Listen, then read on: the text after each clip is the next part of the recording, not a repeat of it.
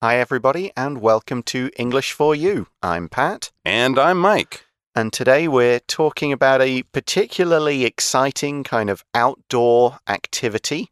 It takes place in Europe. Um, have you ever been on any really cool, sort of long outdoor adventures, big hiking trips or something? Not not overnight, no, definitely not. I'm not much of a camper. Mhm. Um, cool outdoor adventure. I went whitewater rafting once, or no, twice. That was actually quite a quite a lot of fun. Fun.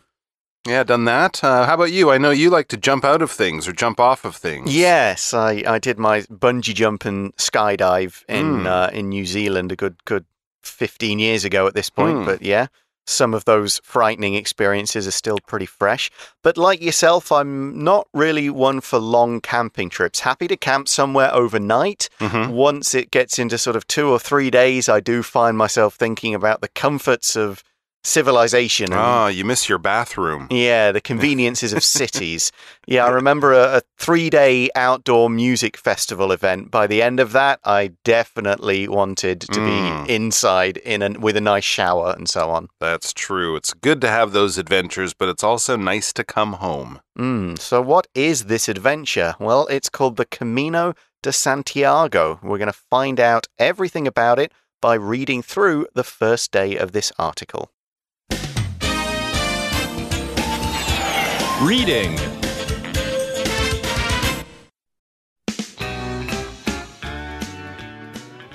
Seeking adventure? Check out the Camino de Santiago.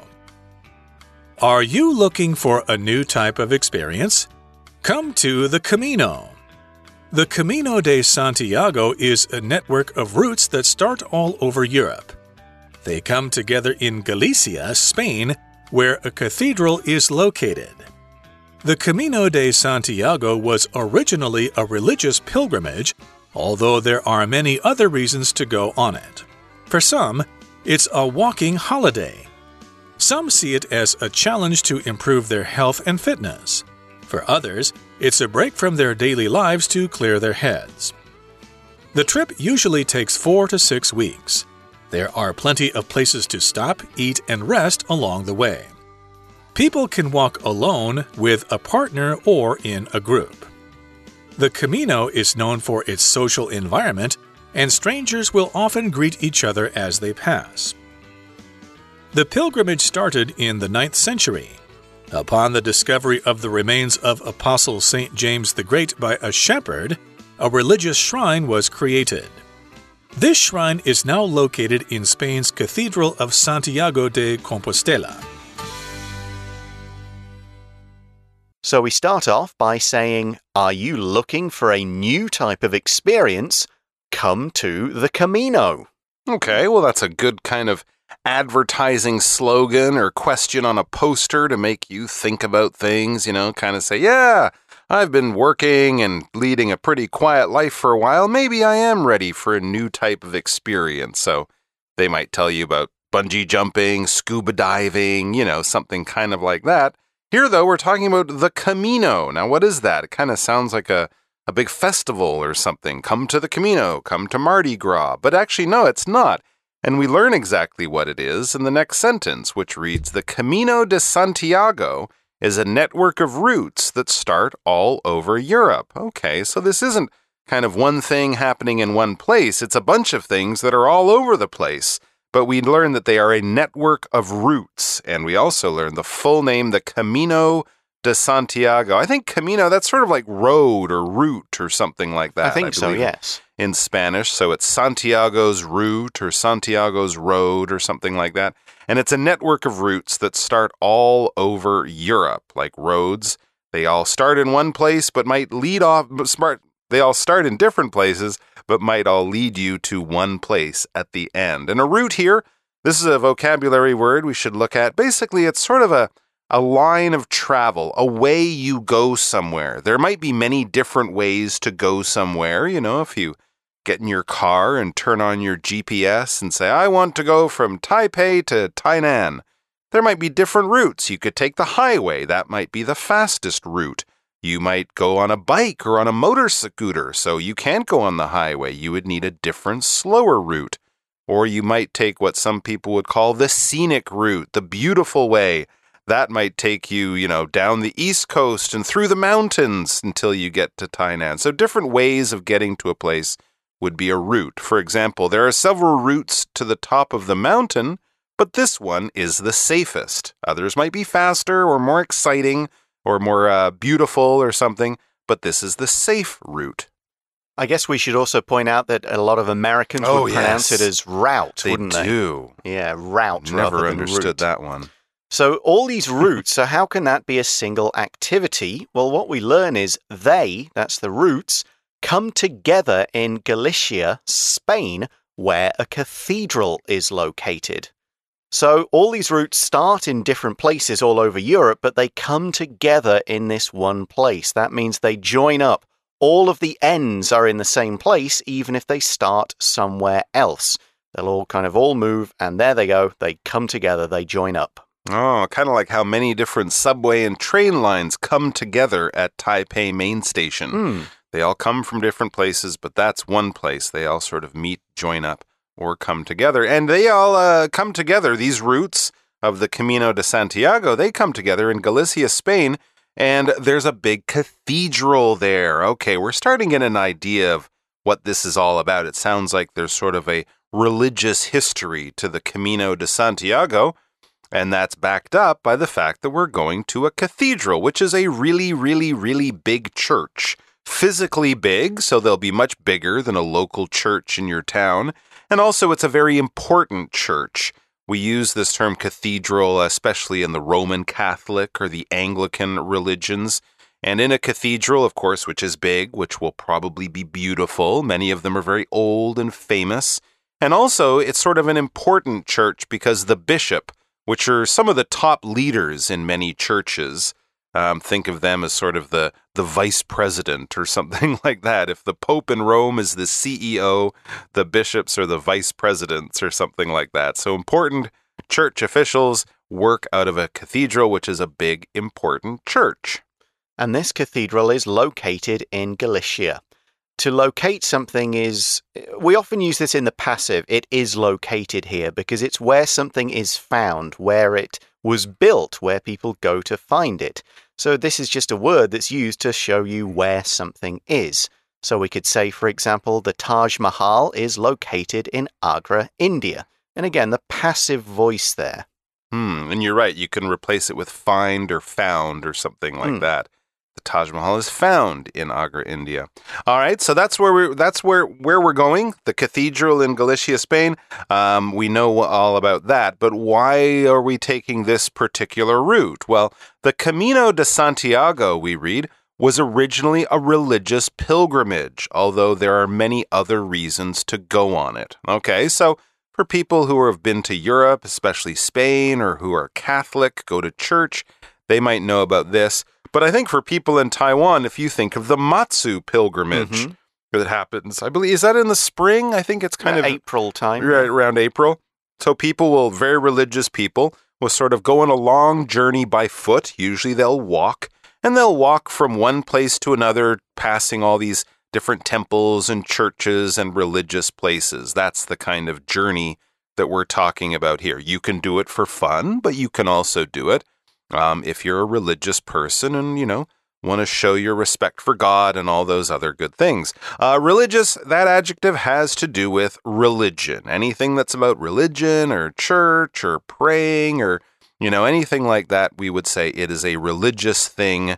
Um, a religious person is someone who goes to church. A religious object is something you might find in a church or is important to a religion. So, this is the adjective for religion. For example, Christmas is a religious holiday, but Thanksgiving isn't. Yeah, there's no special reason to go to church on Thanksgiving for Americans. And as Mike mentioned, this is a pilgrimage, a journey to an important place that a believer is usually expected, maybe by themselves at least, to go on at least once in their life. Many Muslims will travel to Mecca for their pilgrimage.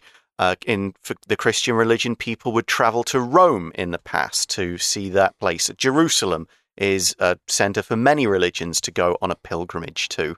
And this one, people are going to this cathedral. It's a religious journey of some sort. But that's not the only reason why people do it, as we said. Yeah, absolutely. And pilgrimages, we should also mention, can be done for non religious reasons. If you're a huge fan of manga or anime, you might say, Oh, I'm going on a pilgrimage to Tokyo to visit all my favorite studios where they, you know, make comic books. Or a, a person who's really into art might do sort of a pilgrimage through the museums of Europe to see the famous paintings of Picasso and Da Vinci. So there are other reasons, but it's sort of a journey of of your, your uh, a life journey, a journey of your interests or your your character or something like that. Now you're right, many people do it for religious reasons, and of course that's the way it started as a religious pilgrimage. But as Pat mentioned, for some, as the article says, it's a walking holiday. Yeah, you might not be religious at all.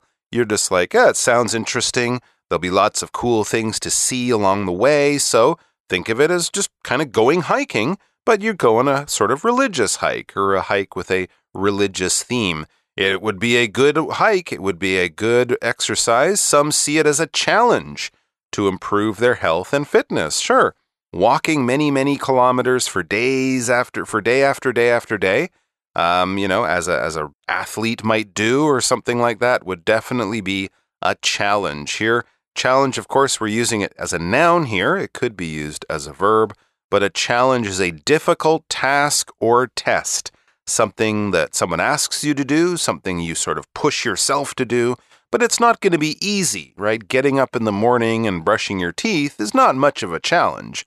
But if you want to get up early in the morning and, you know, go to the gym for an hour before you brush your teeth and you're kind of a lazy person, that would be a challenge. That would be a difficult task, a difficult thing to do, or a test you want to set yourself. For example, it will be a challenge for us to ride our bikes around Taiwan in one week, but I think we can do it. Well, that would kind of be like going on a pilgrimage, a long, long journey by bike or on foot. But what this challenge would do is improve someone's health or fitness. It's a long walking, you're walking for three or four weeks, I think, in some cases. Wow. So, this is going to improve your health. You'll be outside, you'll be exercising, and it'll improve your fitness. Fitness is the property, the quality of being in good physical condition. We say you are fit. If your fitness is good, you don't get tired easily. You can exercise for quite a long time and exercise pretty hard rather than just go for a quick run and then that's it, I'm done for the day. If you that was all you could manage, your fitness is not very good. That's right. So you can do it for religious reasons, to show your respect for God. You can do it for health reasons um, you know, just to give yourself a physical challenge. And then we read for others, it's a break from their daily lives to clear their heads. So maybe some people are happily religious. They're happily going to the gym in their neighborhood every they don't need it to do, you know, they don't need to go on this journey for those reasons. They just need a break. They need a break from their daily lives to clear their heads, kind of like meditating or doing yoga, the way some people just like to go down to the beach and just look at the waves for a few hours. It helps them relax and think about things, deal with some of the problems in their life. It's just a good way to get away from things and have some time alone. Yeah, maybe find a new purpose, something like that. Yeah. So let's get on to what actually happens on this Camino. We see the trip usually takes four to six weeks. Okay. So I underestimated it, in fact. It's longer than I thought. Yeah. Almost a, m- a month or even more. So I would say bring a really comfortable pair of shoes. That would be one tip. But here's the good news there are plenty of places to stop, eat, and rest along the way. Okay, so it might not actually be a camping holiday. You might find a little inn or a B&B or somewhere like that to stay, a little hostel. Um, there are places for you to eat and rest, so restaurants, places you can take off your comfortable shoes and give your feet a nice rest. So they're prepared for these people. Remember, people have do- been doing this pilgrimage for hundreds of years. Now, Mhm. along the way, when we use that phrase, basically we're saying during the journey, somewhere between A and B. If A is home and B is where we're going, anything we do between those places, we're doing along the way. So, for example, if you go to the airport, oh, let's go and shop in some duty free, shop for some duty free things along the way as we walk to the airplane, um, as we're doing our trip through the airport, along the way at some point, we will stop to do some other action or activity.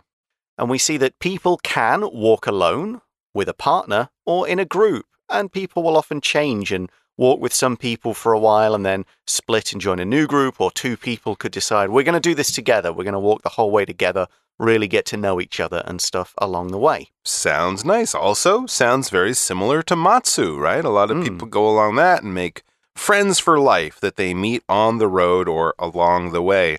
And it says the Camino is known for its social environment, and strangers will often greet each other as they pass. It's kind of an interesting thing when you're on a journey, especially if your journey takes you through sort of an empty area of the world. Anyone you meet will be very friendly and ask lots of questions.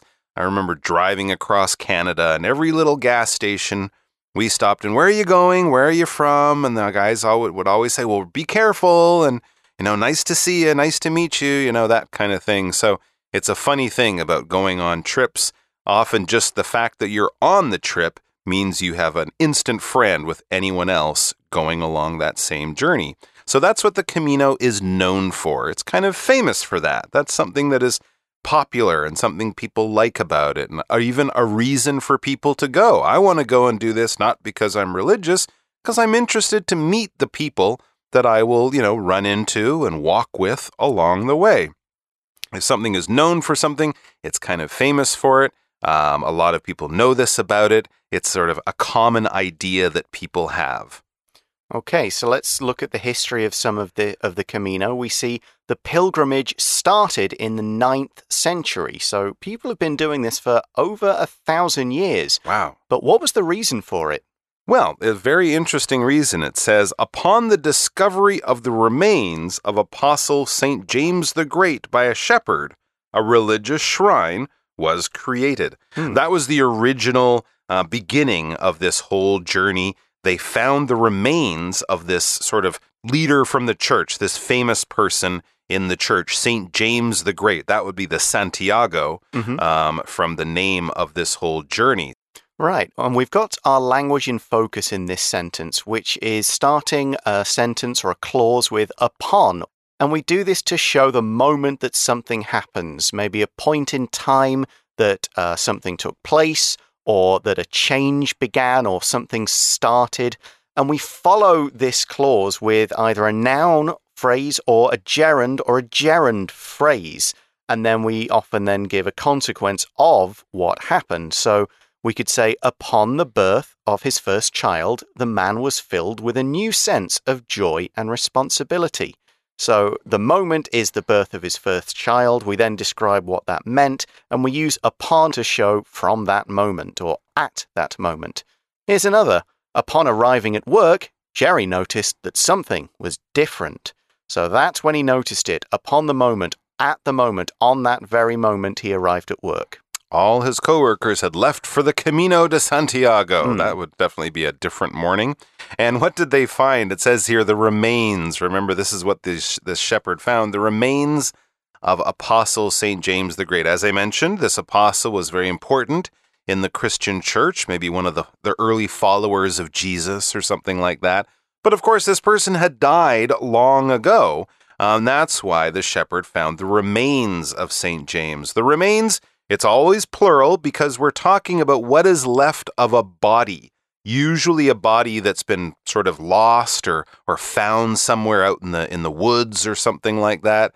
Um, after a war or some kind of disaster, they might find human remains um, near the place the plane crashed or near where the battle was. And occasionally in the woods, you'll or in the in the news, you'll hear a story about people in the woods, and they found the remains of someone who maybe had been missing for a long time. So we're thinking of the bones and the skeleton, what's left of a dead body after probably quite an amount of time.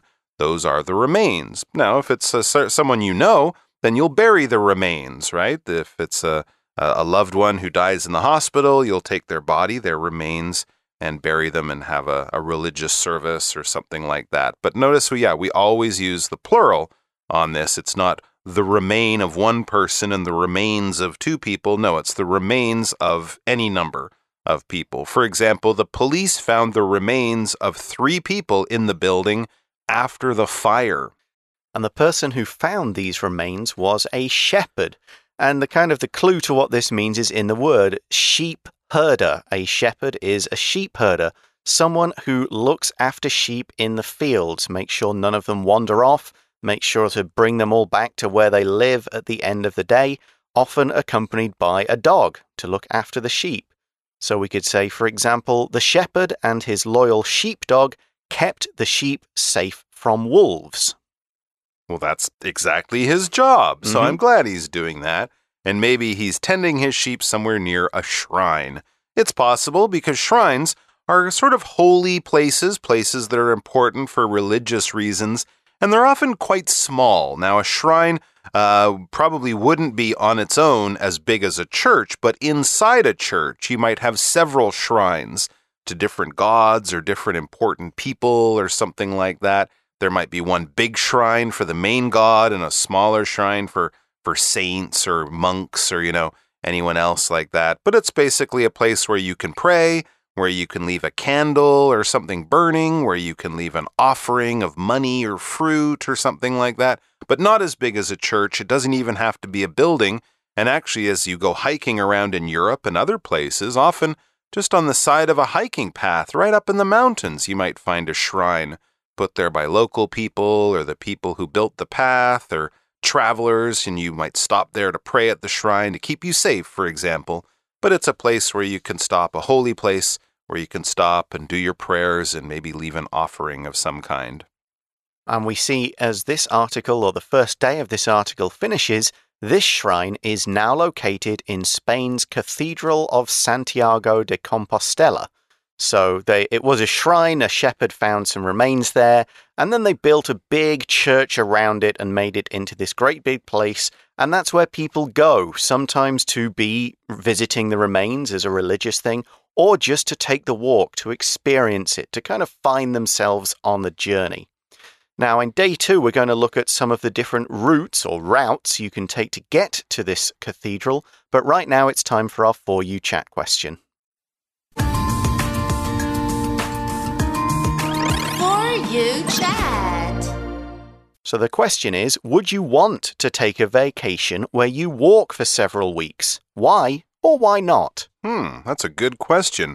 I would say yes. Now, Uh-huh. maybe it's because COVID 19 has kept us at home, but right now, any vacation sounds great to me, Mhm. even a walking vacation. I, so I would say yes, but I would also say I would like to go with someone with more experience Hmm. to help me buy the right things. And, you know, also, I think with, with this kind of vacation, there's probably, this kind of travel, walking, there's probably a lot you can only learn by doing it. Hmm. Do you know what I mean? Like how to make your bag comfortable, how to make your feet comfortable, you know, sort of things that you might make mistakes with the first time. So if I could go with an experienced guide, absolutely, I think it might be interesting.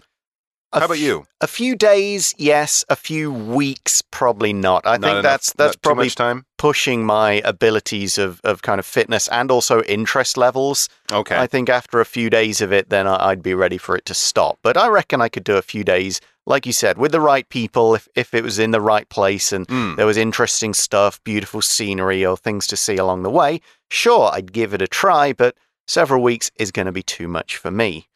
Now, when I take this trip, I definitely want to take the right route, and we're going to learn about the routes of the Camino de Santiago tomorrow. Join us again for that. Bye for now. Vocabulary Review Route. Route. When we travel to Florida, our route will take us right down the I 75 highway. Locate. Locate. Taipei 101 is located in the east area of the city, where there are also many other modern buildings. Religious. Religious freedom gives people the right to believe in whatever they want. Challenge. The challenge I'm facing right now is that I need to get all this work done by Friday. Remains. After Mark died, his family had his remains buried close to their home. Shepherd. The shepherd is thinking about selling his sheep to buy some cows instead. 智慧小补帖。 Cathedral. Pilgrimage. shrine